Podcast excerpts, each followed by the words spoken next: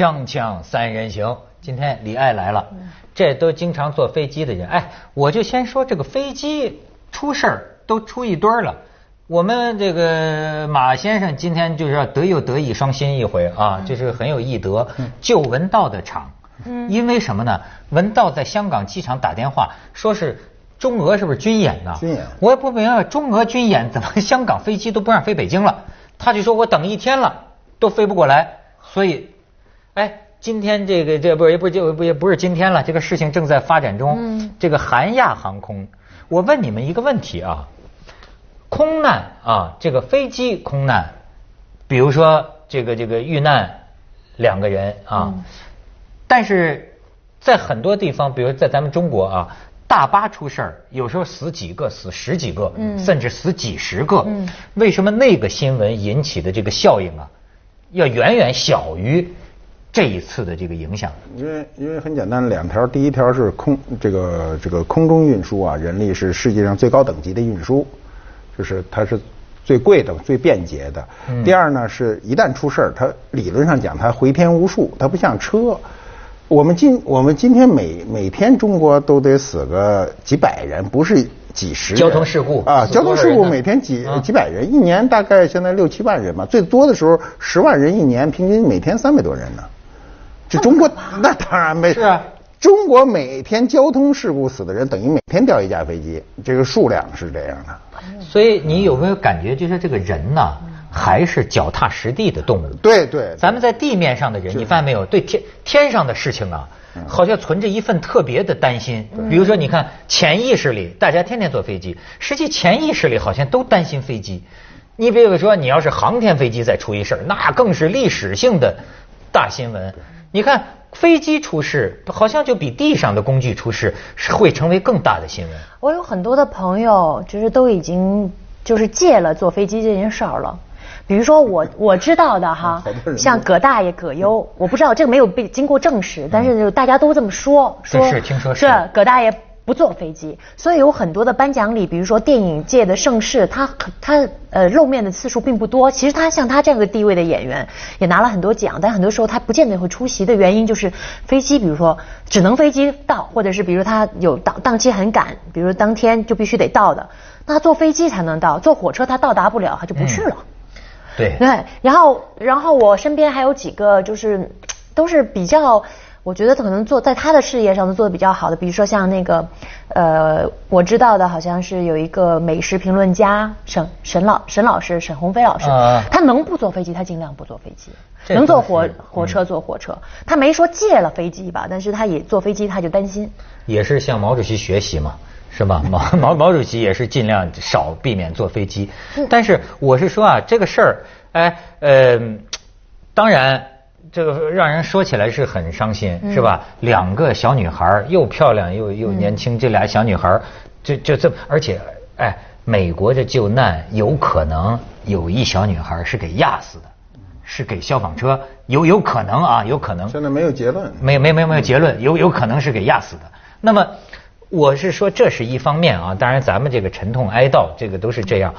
但是另有一方面呢，就是说他们为什么要做这个韩亚航空的这个飞机呢？说是便宜，哎，两程加下来才六千多块钱，就是它不是转吗？转啊要转飞机，就等于是这一一共加起来六千多块钱。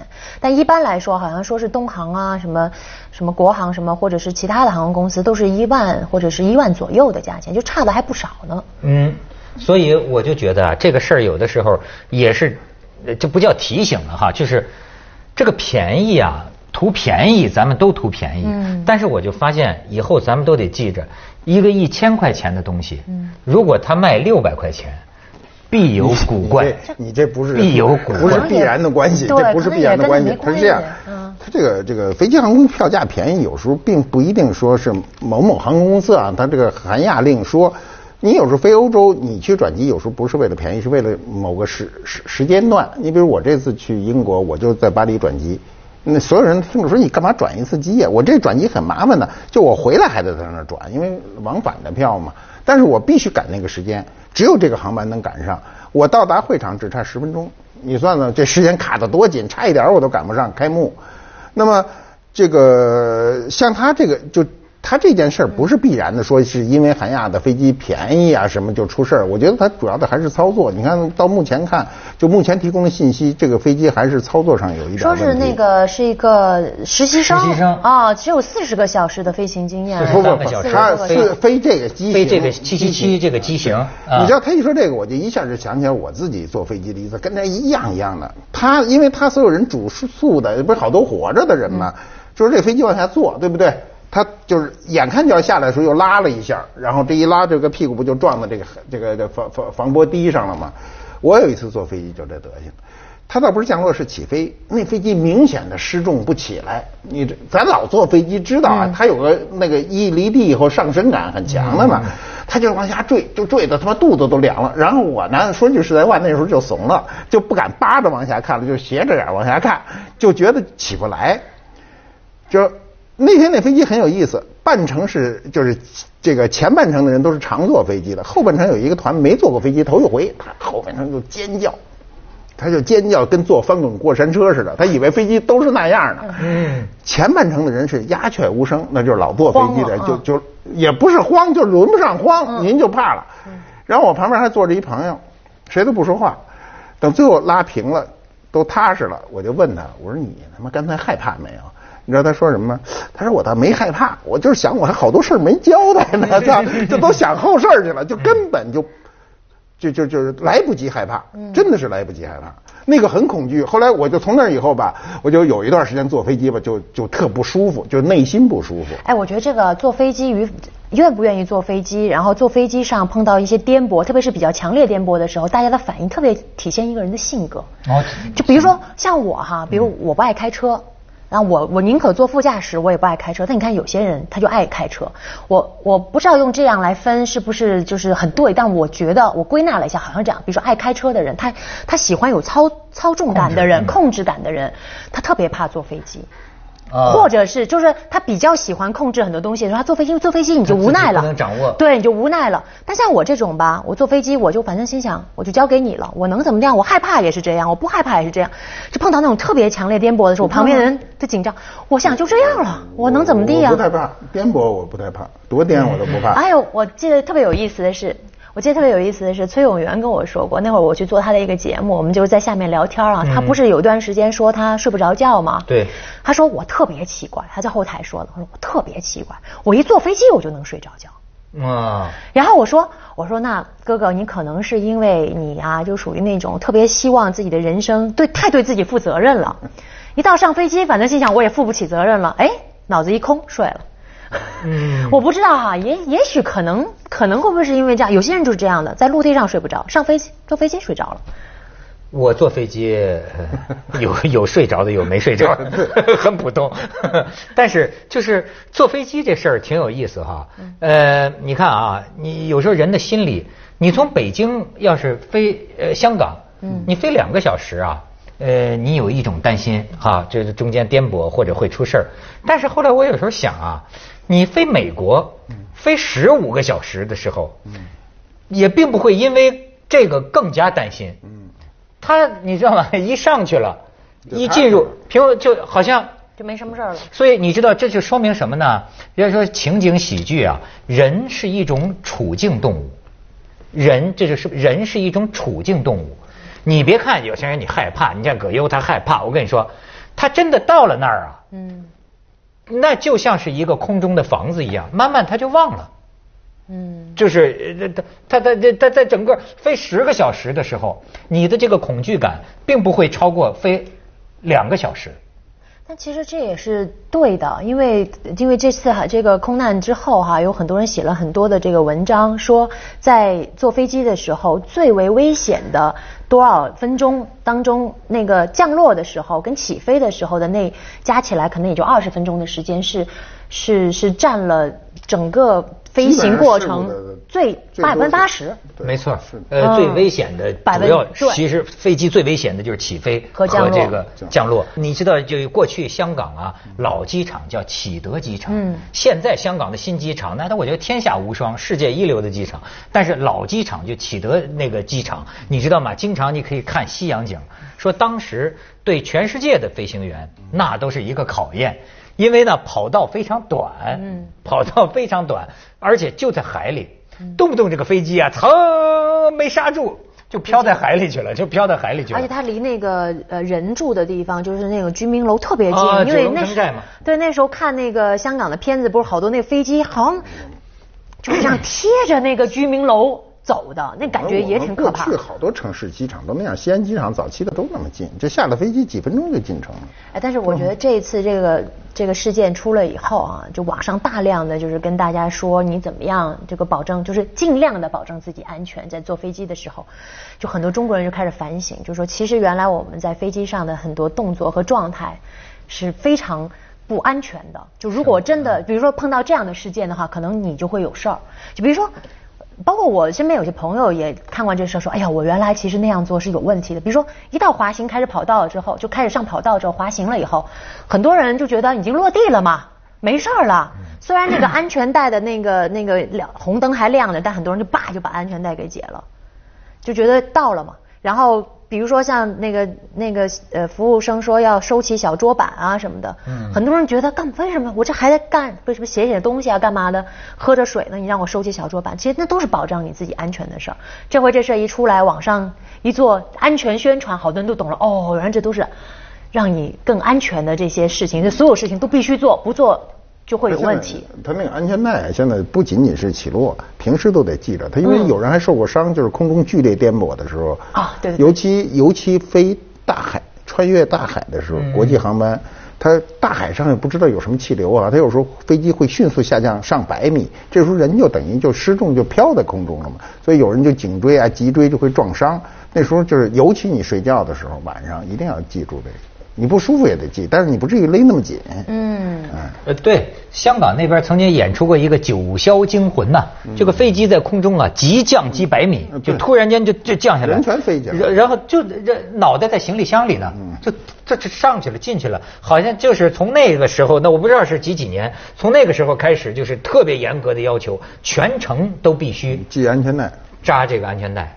所以啊，其实你像我们，呃特别是如果我们经常坐飞机，都能看见，就好多人可能都还没停稳呢，就开始拿行李啊什么的，对讨厌那都是非常非常危险的事情。我不知道为什么中国人都急着下飞机，就是有那飞机真的是没停稳，就非得让人家空姐喊请坐下来什么这个那个，这为什么呀？而且有的人就是经常就冲到头等舱以后呢，准备他一个下去让人给轰回去，你说你多尴尬，干嘛呀？嗯就不明白，就是都急着，好像天大的事儿。不仅是急着这个下飞机，也急得上飞机。我我特别不理那前两解事儿天。我就说这砸了国泰的柜台了啊对对对对对呃有两中国大陆一对夫妇，没错可能就是跟文道一样的原因，就是航班可能延延延误时间长了，但是乒乓就砸国泰柜台，那你到香港，你那这香港警察就来了嗯啊你！你不是在香港，你在哪儿也不成，你现在在中国哪个机场都不成。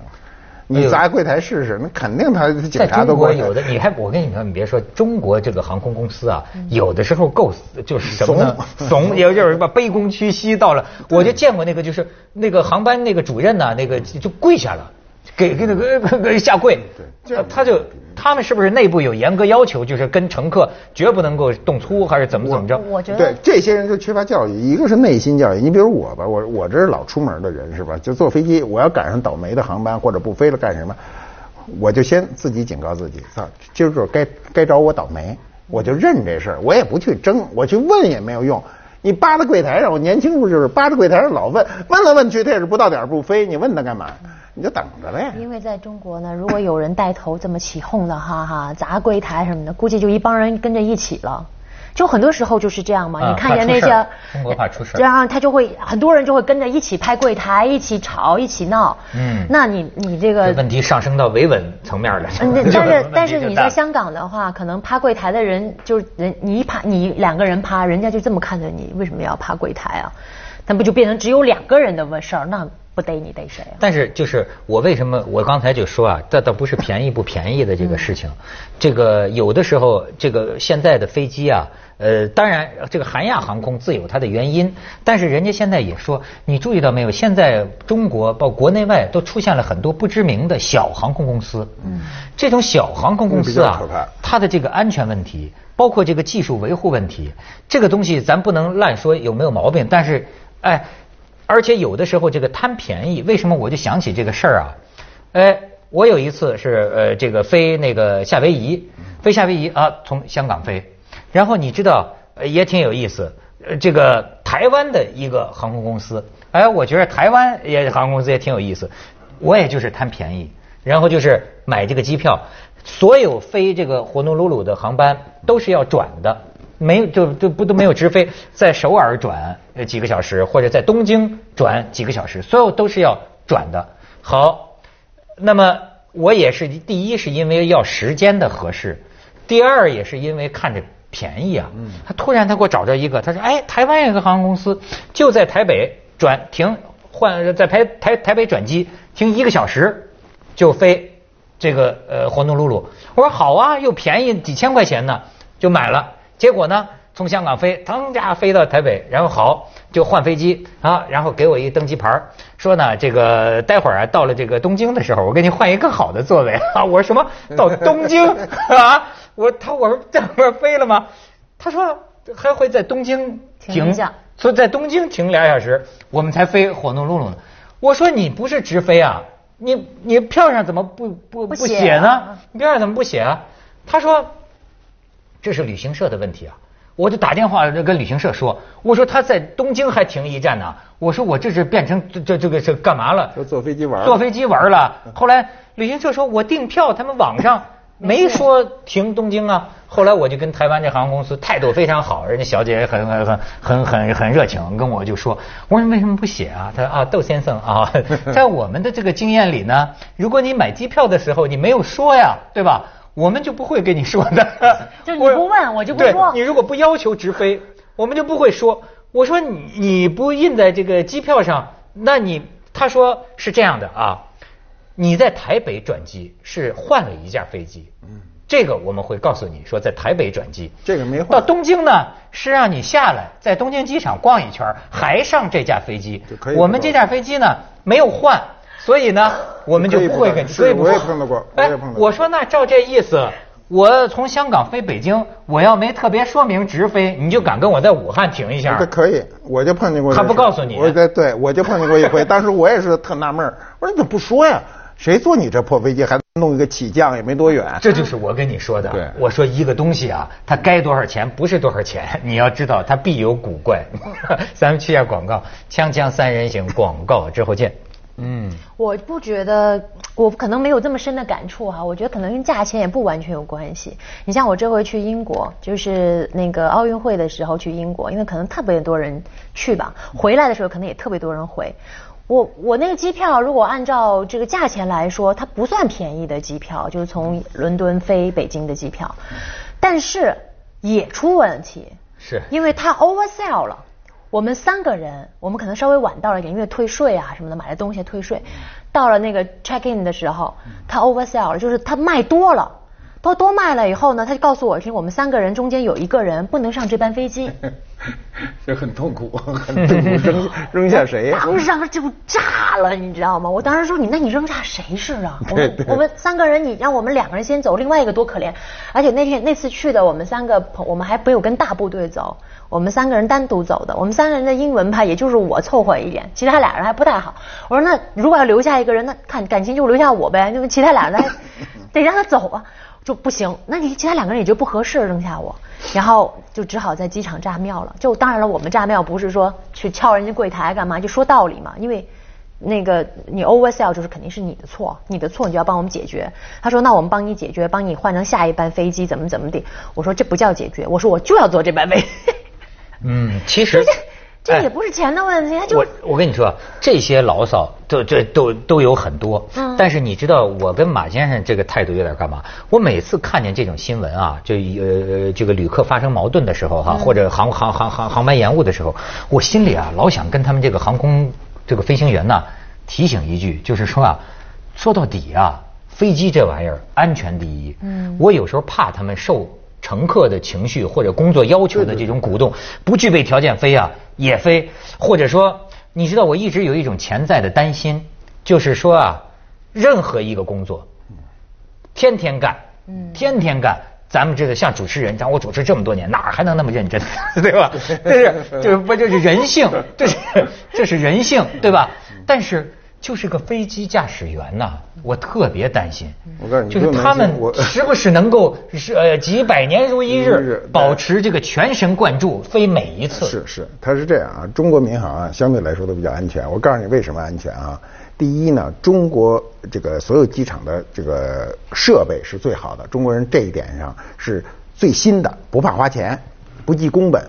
第二呢，是所有的根据天气有关的，你说出大天来它不飞，所以我们因气候不飞，我特别能理解。嗯，哎，真飞起来，人告诉你前面是雷区，你说爱谁谁，咱钻过去，你拼了，那犯不上，对不对？你不能拿命去抵。呃，再有一个就是我们的这个机长啊，相对来说都比西方的机长啊更缺乏自主性，所以呢，他就更考虑安全。西方很多机长就是我看过，就是 Discovery 的那个那个介绍，就好多是因为机长强行要起飞。哦。机长有这个权利，说没有问题，可以飞，就飞了，飞了以后就出了问题，他就来解释这个问题。你比如这个片子啊，就这个这次空难，这次空难一定会有人把它拍成片子。这次空难其实我们说起来是不幸中的大幸啊，飞机是报废了的，嗯，但只有两，只死了两个人。这么大的空难，理论上一定死的人比多。我第一听这反应，说飞机上有三百多人，我想得死多少人呢？结果你看那飞机断成两截儿，上面烧了俩大洞，基本上都给烧毁了。他但是他只有两个两个人，这两个人如果再证明有一个是被后来后援的那个压死压死，那就说他直接造成死亡的只有一个人。他飞机的着火是慢的，你看那个，你看了很多图像吧？人下来以后再着，如果这瞬间就着火，肯定得死，因为空间太小嘛。我看那个关于那个，呃，说怎么样注意安全的里头有一条最后一。接着下来为您播出《西安楼冠文明启示录》。空乘 如果如果如果出了些什么问题，空乘万一没有怎么理你，搞不好就把你永远的留在了飞机上。